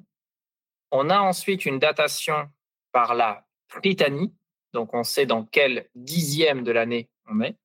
Et on a ensuite une datation au jour près, parce qu'on a euh, l'épistate des Pritanes, donc celui qui est en quelque sorte le, président pour 24 heures, qui est responsable euh, des décrets votés ce jour-là. Donc on a une datation au jour près. Et ça, évidemment, c'est très précieux euh, pour nous pour avoir une, chronologie fine des événements. Donc euh, ça, c'est possible dans les cités les mieux documentées comme Athènes. Après, ben, c'est beaucoup moins documenté, évidemment, dans d'autres cités grecques. Ça me fait penser parce que c'est vrai qu'aujourd'hui, on, on, peut se prendre la tête. Euh, je veux dire, enfin, les, historiens ou les archéologues ou peuvent se prendre la tête en se disant, mais à quelle date réellement cet événement-là s'est passé ou voilà. Hein est-ce qu'à l'époque c'était pareil? Est-ce que les Grecs se prenaient aussi la tête entre eux euh, pour savoir à quel moment s'était passé un événement du passé? Ah oui, oui, il y a des grands débats. Hein. Il y a des grands débats là-dessus, notamment autour de la guerre de Troie, savoir quand a eu lieu la guerre de Troie, euh, savoir aussi, euh, bah, pour des enjeux de prestige, quelle cité a été fondée avant l'autre. donc, il y, a des débats érudits hein, avec des arguments extrêmement recherchés, parfois même appuyés sur ce qu'on pourrait appeler des documents archéologiques. Euh, pour savoir euh, quand tel événement a eu lieu. Euh, donc Hérodote, par exemple, lorsqu'il s'intéresse à la naissance de l'alphabet grec, il, considère que c'est le héros phénicien Cadmos qui a apporté l'alphabet au grec. Il va voir à Thèbes, parce que Cadmos est aussi présenté comme le fondateur de la, cité grecque de Thèbes, il va voir dans le temple d'Apollon Isménios à Thèbes des caractères cadméens gravés. Donc il fait un travail d'épigraphiste en quelque sorte. Hein. et donc il va dire voilà, c'est cet alphabet-là, il ressemble à l'alphabet phénicien, donc c'est une preuve de la datation haute. Euh, il y, a, plein de, il y a plein de débats comme ça. Et donc, autant pour des événements mythologiques, ce qu'on appelle mythologique nous, que des événements historiques au sens où on l'entend. Donc, on peut débattre autant de la date de la mort d'Achille que de la date euh, de la fondation euh, de la fondation d'une colonie sicilienne. Mais alors, en fonction du calendrier qu'ils utilisaient, est-ce que c'était comme nous, il y avait un, moins quelque chose ou euh, Alors non, parce que ça, nous, justement, le moins, c'est d'ailleurs c'est compliqué hein, cette façon de compter. Euh, je sais que ça perturbe souvent les étudiants. Euh, ça, leur fait faire des calculs un peu bizarres. Mais oui, non, parce que nous, on compte par rapport, justement, c'est téléologique, c'est très linéaire. C'est par rapport à, à, la naissance supposée de, de Jésus. Bon, qui en plus n'est pas né en l'an zéro, donc en plus c'est un peu c'est un peu compliqué. Mais, euh, mais donc non, il n'y a pas, il a pas de. Par contre, on, date par rapport euh, à un événement euh, qui est considéré comme fondateur, comme la guerre de Troie, en effet. Et donc on peut dire, voilà, c'est tant d'années après la guerre de Troie que telle cité a été fondée. Ou alors, bah, c'est plus, ça, ça, se développe après, surtout l'époque hellénistique, par rapport aux Olympiades, par rapport à cette date de 776. On va dire, voilà, lors de la 40e Olympiade, euh, ou, même de la deuxième année de la 40e Olympiade, il s'est passé tel événement. Et donc là, en, raccrochant à 776, nous, on peut le traduire dans notre calendrier. Par rapport à des héros aussi? Oui, tout à fait. Tout à fait, ouais. Et c'est pour ça d'ailleurs que euh, euh, c'est un phénomène qu'on retrouve dans, dans l'Ancien Testament aussi. Hein. C'est pour ça qu'il y, a des, il y a des héros ou des personnages de la Bible qui vivent si longtemps. Mathusalem, etc. Pourquoi? Parce qu'en fait, c'est une manière de raccrocher une généalogie. Et comme on a fixé une date de début, une date de fin, bah, faut que, et qu'on sait qu'on a tant de héros, on peut pas en rajouter. On peut dire, ah bah non, en fait, il y avait une génération plus. Non, donc du coup, on est obligé d'étirer pour que ça tienne. Donc c'est du bricolage, hein, c'est du bricolage à l'image de tous les calendriers. C'est ce qui explique qu'il y, y, a des héros qui vivent si longtemps. Et, ça, c'est quelque chose qu'on retrouve aussi euh, dans la mythologie grecque. Est-ce que tu aurais une ou deux sources tu vois, qui, qui, ont été utiles pour retracer justement toute cette chronologie? De sources, de sources antiques. tu veux dire, bah, par exemple, le, le marbre de Paros, c'est super pour ça. Le marbre de Paros, c'est donc euh, c'est un document euh, archéologique, c'est une source épigraphique. Alors malheureusement, il est conservé en plusieurs morceaux dans différents musées, mais bon, euh, notamment à, l'Ashmolean Museum d'Oxford. Et donc on a vraiment ligne par ligne une chronologie fine depuis la guerre de Troie jusqu'à l'époque de rédaction du, du document à l'époque hellénistique. Mais alors, le fait que c'est euh, dans ce calendrier, on est à la fois du mythologique et du historique. Euh, comment euh, on s'y fait Comment on fait pour s'y retrouver en fait? On, peut se poser la question de la fiabilité du truc, quoi? Alors, ben là, ça, c'est le travail de l'historien justement. Hein, donc, il faut d'abord bah, recouper les sources. Il faut, il faut s'interroger sur la véracité de l'événement, bien sûr. Et puis, je dirais de manière plus générale, il faut essayer de comprendre pourquoi telle date est avancée. Quel est l'objectif? Pourquoi d'ailleurs tel événement euh, est mis en avant ou est occulté? Euh, Parce que c'est rarement des erreurs et souvent ce sont des c'est volontaire et ça s'explique par euh, par un choix politique de mettre en avant tel personnage, telle cité. et ça c'est quelque chose qui n'est pas propre au grec. Hein. On le retrouve par exemple au Proche-Orient, hein, donc en Mésopotamie. Euh, on a des listes de, ce qu'on appelle des listes dynastiques, lorsqu'une cité exerce l'hégémonie sur d'autres cités, comme la cité de Lagash, la cité d'Our, la cité d'Uruk, euh, en, Irak actuel, eh bien, on a différentes listes qui, sont conservées par des, documents cunéiformes très bien informés, mais ce n'est pas toujours les mêmes. Les informations discordent. Et en général, sans surprise, quand ça vient de Lagash, on va dire Ah, bah Lagash, c'est la première à avoir exercé l'hégémonie. Quand ça vient d'Our, on va dire ah ben Our, c'est la première à avoir exercé l'hégémonie. Donc en fait, c'est pas des erreurs, c'est simplement euh, une c'est de la propagande politique. Ça, bah, il faut en avoir conscience, il faut travailler avec ces billets-là. Euh, parce que le calendrier est politique. Est-ce qu'il y a des mentions de dates futures dans les écrits de style euh, oh là là, on est en train de construire un temple là, un truc de ouf, euh, il sera prêt dans cinq Olympiades. Oui, alors tout à fait. Il y a aussi cette, euh, il y a aussi cette façon de, bah, dans des devis, hein, tout simplement dans des devis, dans les, les, comptes de l'Erecteion pour la construction de l'Erecteion, hein, on a, on a, on, s'engage sur tant d'années, effectivement. Et donc, il faut prévoir les budgets pour tant d'années. oui, en effet. Et de manière, de manière plus large encore, hein, il y a des, comment dire, il y a c'est pour ça que je disais qu'il y a aussi une vision parfois linéaire de l'histoire dans le monde grec, parce que il y a, parfois on se projette vraiment sur des temps très lointains, avec des phénomènes euh, physiques qui sont, euh, qui sont considérés sur le temps long. Par exemple, Anaximandre va dire que la, la, la Terre s'assèche peu à peu. Et donc, sur un temps très long, l'eau s'évapore et un jour il n'y aura plus d'eau. On a un thème aussi qui est super intéressant quand on, évoque le, temps, parce que comme je l'ai dit au début de ce live, finalement le temps ça regroupe énormément de choses. C'est un sujet très large. C'est le temps de la vie humaine. Euh, alors nous, c'est naissance, adolescence, euh, adulte, vieillesse. Euh, voilà, on a on a un petit peu toutes ces étapes là. Est-ce qu'il y avait les mêmes étapes dans ce monde grec finalement euh, de euh, euh, nouveau-nés, enfants, adolescents, adultes Alors il y a des étapes, ce ne sont pas exactement les mêmes que les nôtres, en effet. Il y a des étapes qui sont très similaires hein. la naissance, le mariage, la mort. Ça, effectivement, ce sont des temps de la vie humaine qui sont intégrés à un temps communautaire, parce qu'à chaque fois, c'est une fête communautaire d'inclusion dans la communauté, la communauté des vivants comme la communauté des morts. Et puis, il y a des étapes qui sont absentes parce que nous, par exemple, on a ce temps très particulier qui est l'adolescence, euh, qui n'existe guère, en fait, dans le monde grec antique. On ne saurait pas trop dire ce qu'est un adolescent. On passe de l'enfance à la préparation de l'âge adulte. Euh, donc, euh, ce qu'on appelle un éphèbe, par exemple. Hein. Donc, il y a le pais, qui est un enfant, l'éphèbe. L'éphèbe, il est déjà dans la démarche, c'est un jeune adulte en construction, mais ce n'est pas un adolescent au sens où on l'entend aujourd'hui.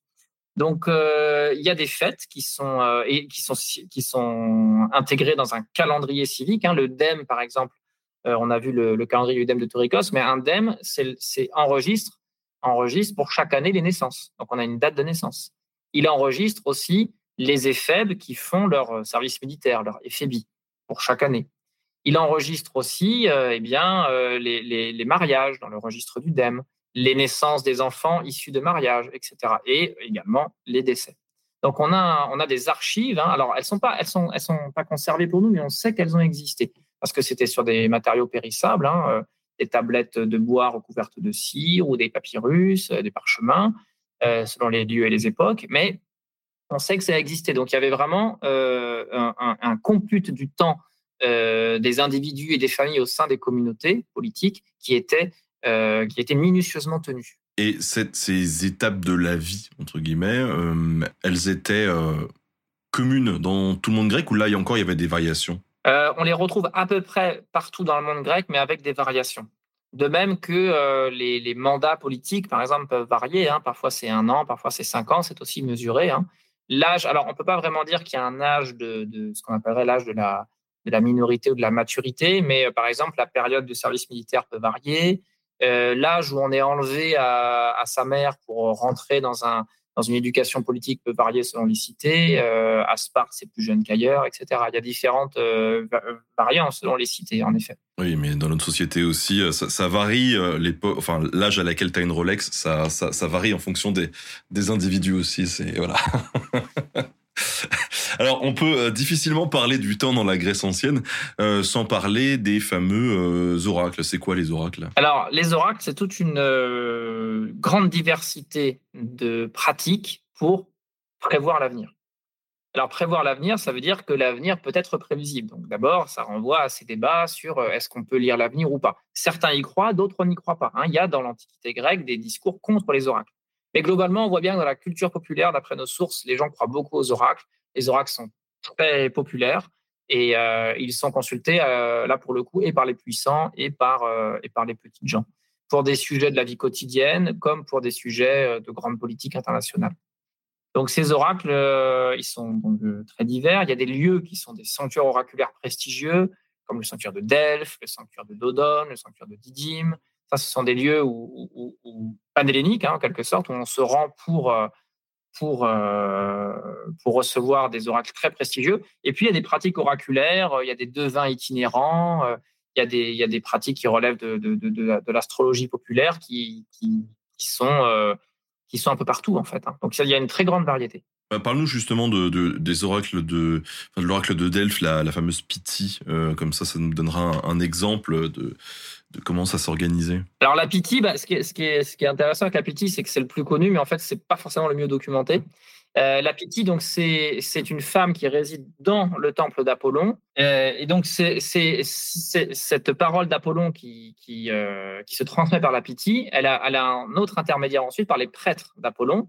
Parce que la Piti, en fait, elle crie, elle a des paroles inarticulées, et c'est eux qui couchent par écrit une traduction, donc un logos euh, un, discours qu'on peut comprendre. Donc évidemment, le, soupçon est que bah, ils peuvent écrire ce qu'ils veulent. Hein. Et c'est un soupçon qui est exprimé dans l'Antiquité, dans, les discours de défiance vis-à-vis des oracles. Euh, c'est un soupçon qui se fonde sur le fait que les oracles de la Pythie sont également souvent ambigus. On dit, euh, on dit loxias, c'est-à-dire un peu tordus, c'est-à-dire qu'on peut les comprendre d'une manière ou d'une autre, ces oracles. Il y en a des exemples assez célèbres dans la, grande euh, politique. Hein. Par exemple, lorsque le roi, euh, euh, Crésus de Lydie, au VIe siècle avant notre ère, va entrer en guerre contre Cyrus le Perse, il veut demander conseil à la Pythie, il va la voir, il lui dit, bon alors, est-ce que je dois entrer en guerre ou pas? Et la Pythie lui répond, si tu entres en guerre, tu détruiras un grand empire. Et lui, il se dit, oh, bah, c'est bon, alors ça veut dire que je vais détruire l'empire de Cyrus. Bon, et en fait, il perd, il comprend au moment où il perd que l'empire qu'il a détruit, c'est le sien. Donc, la pitié, en quelque sorte, ne s'est pas mouillée, elle a donné un oracle ambigu. Et dans, les, en matière de géopolitique, la pitié est championne pour ça. Donc, ça, laisse aussi, hein, alors d'un point de vue, ça fait sourire parce qu'on on voit, on voit la, dimension géopolitique, ne, ne, pas prendre un camp pour l'autre. Mais d'un point de vue, euh, disons, euh, métaphysique, c'est aussi de dire que, voilà, en fait, l'avenir est ouvert. Et c'est à toi, consultant l'oracle, de, de l'interpréter d'une manière ou d'une autre. Et là, on retrouve le tragique. C'est, L'avenir, en fait, n'est pas forcément écrit. C'est la compréhension que tu en as et les, les, actions que tu vas mener en fonction de cette compréhension qui vont écrire cette œuvre. Et que nous disait qu'il y avait plusieurs oracles, euh, que d'ailleurs la petite n'était pas le plus documenté. D'ailleurs, c'est lequel le plus documenté et quelle différence pouvait y avoir entre les, oracles? Est-ce qu'il y en a qui parlaient bien, genre euh, limpide quoi Donc c'est Dodone en Épire, au nord-ouest de la Grèce balkanique. C'est un sanctuaire euh, oraculaire où c'est un chêne, un arbre, qui, qui est l'oracle. Donc il est consacré à Zeus et le vent, que, le, le vent qui passe dans les arbres fait un certain bruit qui peut être interprété par les prêtres ou selon d'autres versions, il y a, euh, il y a des, euh, d'autres techniques de, décryptage de ces phénomènes naturels qui permettent la compréhension de l'oracle. Donc là, c'est même pas un médium euh, humain.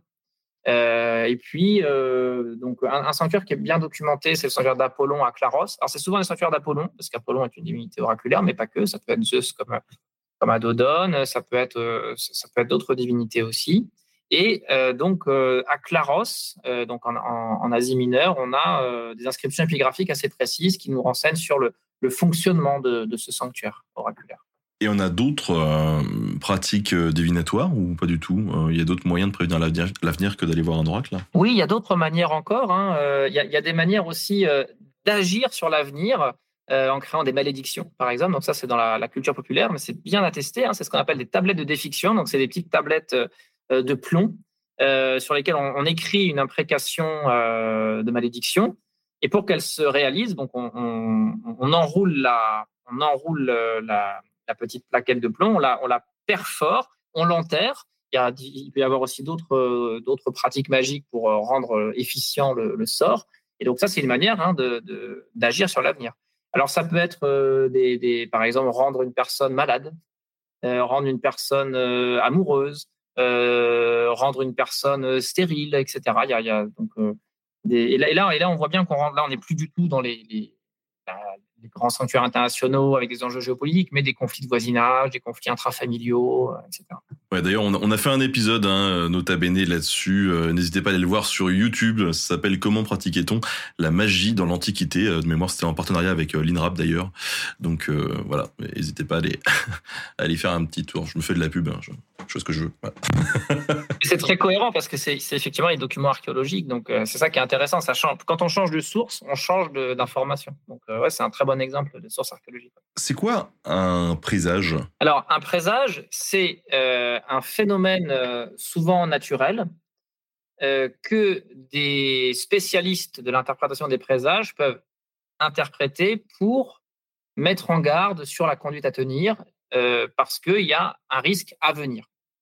Donc un présage, ça peut être, euh, par exemple, euh, euh, on avait parlé de l'hirondelle qui annonçait le, printemps. Hein. Alexandre le Grand voit une hirondelle qui virevolte dans sa tente. Eh bien, un devin lui dit ça, c'est un présage qu'il y a quelqu'un qui te veut du mal. Donc méfie-toi autour de ton dans ton entourage, il y a quelqu'un qui te veut du mal.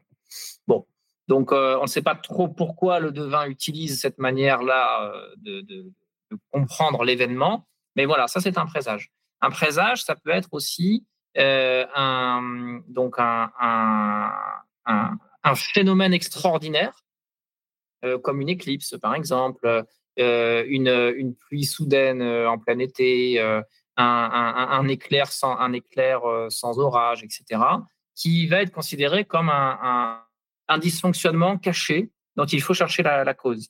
Par exemple, une famine, hein, alors dans la, bah, dans la tragédie d'Oedipe, on a déjà croisé, hein, il y, a, y, a, y, a, une maladie qui frappe Thèbes, c'est qu'il y a un problème quelque part en fait. Et donc il faut qu'on aille chercher ce problème. Euh, donc voilà, le présage, il est révélateur d'un problème enfoui. C'est pour ça que ça intéressait beaucoup, par exemple, euh, la psychanalyse hein, et, Freud à, l'origine. Hein. C'est quelque chose qui, qui, est un révélateur, un symptôme en fait au sens médical, un symptôme d'un problème impensé ou inconnu qui est caché. Alors, on a, on a quelques, quelques petites questions qui nous sont posées, euh, qui viennent rebondir là-dessus ou pas forcément. Euh, quelqu'un nous demande s'ils avaient la capacité de prédire une éclipse. Alors oui, bah déjà avec le mécanisme d'anticitaire, on en a une preuve archéologique, hein, et puis on a des écrits, euh, donc, donc les écrits, les, météorologiques d'Aratos. enfin, on a, on a vraiment des sources littéraires assez précises là-dessus, hein, qui, qui, expliquent comment hein, on pouvait calculer la, durée de certains cycles euh, euh, astro et donc de prévoir hein, la date d'une éclipse. Tout à fait. Éclipse lunaire, éclipse solaire. Ça rebondit sur l'éclipse et je vois qu'il y a peut-être des fans de, de, Tintin dans le coin. Il y a Mini Musique qui nous dit, mais du coup, est-ce qu'on pouvait faire d'une éclipse prévue un présage pour manipuler? Oui, parce que, alors toujours, parce que de toute façon, une éclipse prévue, qu'est-ce que ça veut dire? Ça veut dire que quelques astronomes ont prévu et qu'ils ont communiqué euh, auprès de certains pouvoirs politiques, mais le peuple, lui, n'est pas au courant. Hein. Euh, donc l'impact d'une éclipse est toujours, énorme. Et même aujourd'hui d'ailleurs, hein, vous pouvez annoncer qu'une éclipse va avoir lieu. Lorsqu'elle a lieu, il peut y avoir des tas de, rapports émotionnels ou mystiques à cette éclipse. Hein. Ce sont deux pans qui ne sont pas inconciliables. Et par exemple, Périclès, euh, Périclès, qui était, euh, qui était dans sa jeunesse chef d'équipage, euh, il, a, il, a, il, a été, il a été témoin d'une éclipse. Hein. Donc son, son, équipage était terrorisé. Il disait qu'il fallait reporter euh, l'expédition, que c'était un signe que les dieux étaient en colère. Et lui, il a essayé d'expliquer justement avec son, avec son logos, d'expliquer que c'était un phénomène qui était tout à fait prévisible, etc. Tout à l'heure, on parlait euh, rapidement d'Alexandre le Grand qui est parti quand même euh, jusqu'en Inde. Hein. Là aussi, on a fait des vidéos, nota bene, abonnez-vous. Et est-ce que est-ce qu'ils ont été, Alexandre et, ses gréco-macédoniens, jusqu'à amener leur vision du temps euh, et, leur manière de mesurer le temps là-bas ou, euh, pas du tout? Ça, c'est assez difficile à dire. Euh, l'influence de la culture grecque sur les populations conquises, elle, est, difficile à, mesurer. alors, dans, certains domaines, on peut, notamment dans, pour, l'Inde, en histoire de l'art, on part le, d'art gréco-bouddhique, par exemple, hein, pour l'art du Gandhara. Donc, il y a des influences, mais pour ce qui est du, du, temps, c'est difficile à dire. Et euh, alors, c'est un tout autre sujet que je serais bien en peine de, traiter, hein, mais le rapport au temps euh, dans l'Inde védique euh, est, à la fois cyclique, donc très semblable à d'autres civilisations européennes, et à la fois très différent. Et, il n'y a pas de, de, de traces, que je sache, d'influence attestée des Grecs sur ces, ces, rapports au temps, en Inde du moins. Après, les choses sont un peu différentes en Égypte. On a vu le cas de Manéthon. Euh, Manéthon, effectivement, hein, il, il, il, relie l'histoire égyptienne au prisme de la conception grecque du temps. Euh, le fait-il parce qu'il est influencé ou le fait-il parce qu'il sait qu'il écrit pour des Grecs? Ça, c'est une question qui est difficile, à, qui est difficile à. Hein. Mais Peut-être parce qu'il nous reste, euh, il nous reste pas beaucoup de temps avant la, fin de cet entretien. Peut-être qu'on pourrait parler un petit peu de. On parlait d'oracle, de présage. Le thème de cette édition de la Nuit européenne des chercheurs, et c'est à cette occasion qu'on a la chance de t'inviter aujourd'hui, c'est nos futurs. Euh, donc nos au pluriel, hein, nos, futurs. C'est pas, on n'est pas sur du punk là euh, cette année. Euh, cette thématique du futur, elle n'est pas sans lien avec euh, ton le projet Hésiode? Que toi tu diriges. Est-ce que tu pourrais nous toucher un petit peu un, mot de ce projet? Oui. Euh, donc le projet Hésiode, donc on a pris le nom hein, du poète Hésiode, mais là c'est l'acronyme pour Histoire et épistémologie des savoirs et idées aux origines de l'écologie. Euh, c'est de questionner la crise écologique telle qu'elle se présente à nous, les défis environnementaux qui sont les nôtres, les questionner au prisme de l'Antiquité grecque. Comment la pensée grecque, le rapport à la nature dans l'Antiquité, peut nous aider à penser cette crise écologique. Et donc, dans ce cas-là, effectivement, nos futurs, eh bien, comment peuvent-ils être envisagés en, faisant le lien avec la tradition grecque? Le terme de nature, euh, il est presque intraduisible en, en, grec parce que la, la, façon dont nous opposons, disons, l'homme d'une part et la nature d'autre part, ça c'est un concept qui est très peu grec. Et les Grecs ont un tout autre rapport. Hein. Ils se considèrent comme pris dans un ensemble qui est le cosmos, dont ils font intégralement partie. De même que le monde n'est pas un monde créé par un démiurge, hein, par, un, par un dieu, mais le monde est lui-même. Hein. Euh, et, donc c'est un phénomène de, génération euh, spontanée, d'engendrement. Ce n'est pas une création au sens d'une fabrication par une divinité tutélaire, etc. Donc euh, tout cela a des impacts sur la, façon dont on se projette dans le monde, et notamment du point de vue écologique, sur la, la, rupture entre l'homme et l'animal, l'homme et le végétal, etc. Tu as quelques exemples peut-être de, de justement comment cette euh, antiquité grecque elle a pu alimenter nos, nos, nos réflexions au-delà de ce que tu viens de dire? Dans l'Antiquité dans grecque, dans la tradition philosophique par exemple, eh bien, plusieurs, euh, la tradition c'est un pluriel en fait, dans les traditions philosophiques, plusieurs rapports à la nature ont été envisagés. Et donc, euh, ils ont des conséquences sur euh, la vision qu'on peut avoir euh, de l'animal, la vision qu'on peut avoir euh, de la place de l'homme dans l'univers. alors que ce soit l'épicurisme, le stoïcisme, l'orphisme, eh bien, la, tradition grecque peut nous, proposer, disons, d'autres modèles, d'autres façons de penser notre rapport au monde. Alors, un exemple bah, d'une séance de séminaire qu'on avait organisée, on avait fait venir un astrophysicien, justement, euh, comme Delva, qui avait dialogué avec un spécialiste de Platon euh, autour du concept de cosmos et de métron, c'est-à-dire le concept d'univers, de monde, et de métron, de mesure, mesure du temps comme mesure de l'espace. Et donc, c'était une manière pour nous bah, de faire dialoguer une tradition antique avec la recherche de pointe aujourd'hui en astrophysique. Il y, a moyen de retrouver ces, rencontres quelque part ou pas? Euh, Oui, elles sont, euh, elles sont euh, enregistrées pour la plupart d'entre elles sur le carnet hypothèse Hésiode, donc le site internet du, projet Hésiode. donc, bah, que je pense qu'il pourra être mis dans la, dans, la description. et donc, on a des enregistrements audio de certaines de ces séances, hein, donc à la fois les conférences et puis les, les discussions qui suivent les conférences. Il y a Philémon qui nous dit, en tant qu'historien, quelle est selon vous l'influence entre les mythes et les sciences et leur influence sur cette société?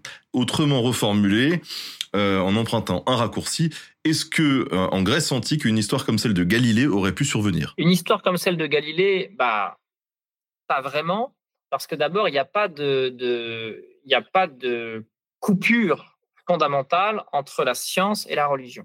Cependant, cependant, à l'époque de Périclès même, euh, on connaît des procès en impiété à Sébéia pour euh, des personnes qui sont considérées comme remettant en cause les, croyances religieuses de la cité. Donc c'est le cas de certains, euh, astronomes qui peuvent, être, qui peuvent être accusés de remettre en cause des croyances traditionnelles, et c'est le cas aussi de Socrate, c'est le cas le plus connu. Socrate, il subit un procès pour corruption de la jeunesse et non-respect des dieux de la cité. Euh, et c'est un procès qui effectivement euh, se termine par une condamnation à mort. Hein, euh, Donc voilà, on peut, trouver, on peut trouver, si ce n'est des parallèles, du moins des, des, rapprochements. Mais de manière générale, il n'y a pas de rupture entre mythe et science dans la pensée grecque. bien sûr, il y a deux mots, hein, il y a mythos et logos, mais les deux sont complémentaires pour comprendre le monde. Le mythe a sa propre rationalité, euh, symbolique, métaphorique. Et la science euh, est souvent, euh, le discours par philosophique de Platon, il s'appuie sur des mythes. C'est pourquoi Platon fabrique des mythes pour déployer son argumentation. Socrate même, dans le Phédon, hein, au moment de, sa mort, il décrit les enfers et il décrit une géographie des enfers qui n'est pas du tout celle à laquelle on, s'attendrait. donc, il prend de grandes libertés vous me direz, il est déjà sur le point d'être condamné à mort, donc de toute façon, il n'a plus rien à perdre. Mais, mais il dit, c'est une fiction pédagogique, c'est pour vous faire comprendre ce que je veux vous dire. C'est un peu comme, euh, si j'ose le parler, comme euh, le dessin animé Il était une fois la vie. voyez euh, on sait bien que ce pas des petites usines qui construisent des globules rouges, tout ça, mais c'est une fiction pédagogique. Ça renvoie, hein, ça renvoie à, à, une démonstration scientifique qui s'appuie sur des images en fait parlantes. C'est ça l'articulation entre mythe et science. Donc, il ne faut pas forcément les opposer. En fin d'émission, en général, je demande euh, à l'invité s'il a euh, quelques pistes de lecture, de, réflexion pour nourrir un petit peu tous les gens qui, nous écoutent sur la thématique du jour. Alors pour en savoir un peu plus sur ce, fameux temps euh, chez les Grecs anciens, qu'est-ce que tu aurais à nous proposer? J'ai apporté justement les, couvertures. Il y a un grand classique, moi, que j'aime beaucoup, bon, qui est évidemment daté parce qu'il est du début du XXe siècle. Hein. Euh, c'est l'ouvrage du vénérable Auguste Boucher-Leclerc, Histoire de la divination dans l'Antiquité. Donc, c'est beaucoup, beaucoup d'érudition. Euh, c'est évidemment euh, assez difficile à lire hein, parce que c'est la manière dont on écrivait l'histoire à cette époque. Mais c'est vraiment un, recueil des pratiques divinatoires qui est très important et qui donc bah, explique bien le rapport au temps. Et puis, euh, beaucoup plus récent, hein, il y a un très bon livre qui s'appelle Comment connaître euh, l'avenir pour un grec ancien de Daniel Joanna, donc qui est, très clair et là pour le coup très accessible, très, très pratique. Euh, et puis, donc ça, c'est ce que, que, que, j'avais amené en lien avec la Puis pour l'invention du temps, c'est un tout petit livre, hein, un, tout, un tout petit livre qui est vraiment génial de Bernard Melguin, euh, qui euh, explique justement l'invention intellectuelle du temps dans les différentes civilisations. Donc des thèmes qu'on a, qu'on a évoqués. Et plus spécifiquement sur l'Antiquité, il y a le livre de Jérôme Bonin, La mesure du temps dans l'Antiquité, Donc c'est un romaniste, donc il s'intéresse bien sûr essentiellement à son domaine Rome, mais il fait aussi bien sûr hein, des excursus sur la Grèce, sur l'Égypte, sur, la, sur la Mésopotamie. Et de manière plus générale, l'ouvrage d'un grand historien et philosophe de l'histoire qui est spécialiste à l'origine du monde grec, mais qui s'est aussi euh, tourné vers, vers, des propos plus généraux, c'est François Hartog, Chronos, l'Occident aux prises avec le temps, paru chez Gallimard en 2020 ou 2021, je sais plus. Qui est un livre là très général. D'accord, bah écoute, super, merci beaucoup. Quels sont tes actus? Est-ce que tu as, est-ce que as un truc à nous vendre? Est-ce que tu planches sur un bouquin secret, par exemple? Je ne sais pas. Alors, euh, bah, euh, alors je, travaille avec une équipe d'autres chercheurs antiquisants à un dictionnaire critique d'histoire environnementale de l'Antiquité. Donc, euh, à la fois des anthropologues, des historiens, et ce sera un recueil par entrée, justement, par mots-clés, sur les concepts, justement, de, rapport euh, à la nature. C'est ce sur quoi je travaille euh, en ce moment. super. En tout cas, je te remercie encore, William, de nous avoir accordé du temps aujourd'hui. Je te, rappelle aussi à tous ceux qui nous écoutent hein, que, euh, eh bien, ce, live on l'a fait à l'occasion de la Nuit européenne des chercheurs qui a lieu euh, cette année en 2023, le 29 septembre, dans près de 16 villes françaises. C'est l'occasion ou jamais euh, d'aller, d'aller à la rencontre des chercheurs, de discuter avec eux. Toi, t'as prévu quoi de sur cette nuit-là? Alors pour bah, la diffusion donc en, différé de ce de cet enregistrement parce que sur la date même, je serai en colloque à Gênes, euh, en Italie, euh, un colloque sur euh, justement l'Asie, hein, le, continent asiatique, dans l'œuvre de Strabon. Voilà. Et je ne peux pas revenir pour le. Ça fait partie des imprévus. L'avenir est plein d'imprévus parce que l'effondrement du, tunnel Paris-Turin rend le trajet plus compliqué. Voilà.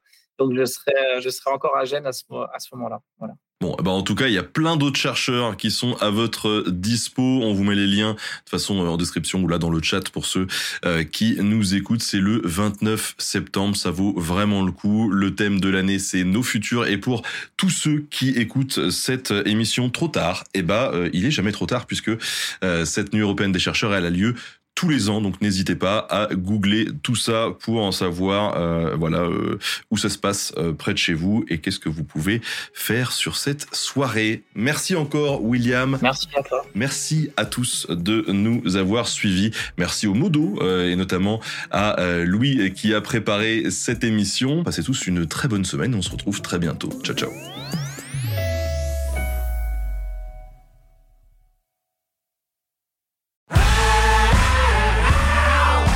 Si vous avez aimé ce podcast, vous aimerez aussi mon autre podcast, Callisto, dans lequel je vous raconte des mythes et des légendes.